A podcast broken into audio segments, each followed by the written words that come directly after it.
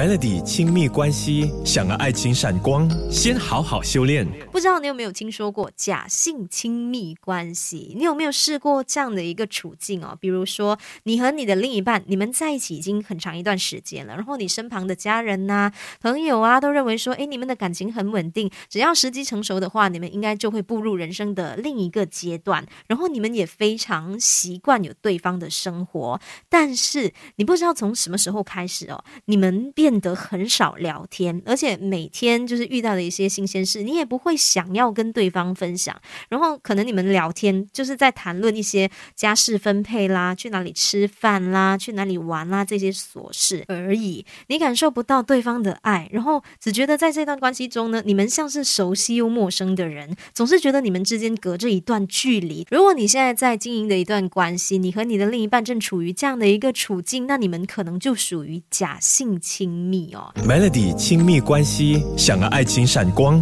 先好好修炼。假性亲密，它常见的特征呢，其实就包括像是在一段关系中，你常常觉得孤独和寂寞，你会失去对伴侣的分享欲，同时你面对伴侣的时候呢，常常会有烦躁的情绪，但是却说不出口，你感受不到对方的在乎，也感受不到对方的爱，而且呢，在人前你们的相处可能是有说有笑的，可是，在私下你们两个却是无话可说的哈，这其实就是假性亲密常有的这个特征。假性亲密的概念呢，其实指的就是两个人处于一段关系中，但是却保持距离。其实假性亲密关系听起来，呃，它好像不至于让你们的感情破裂，但是我觉得长久下来啦，这个关系它是不健康的。所以呢，如何去终结假性亲密的这个状态呢？心理学家 Gary Chapman 他就发现说，我们之所以会在一段关系中感到无力，时常感到很挫折，这是呃，因为我们没有看见彼此对爱的需求的不同。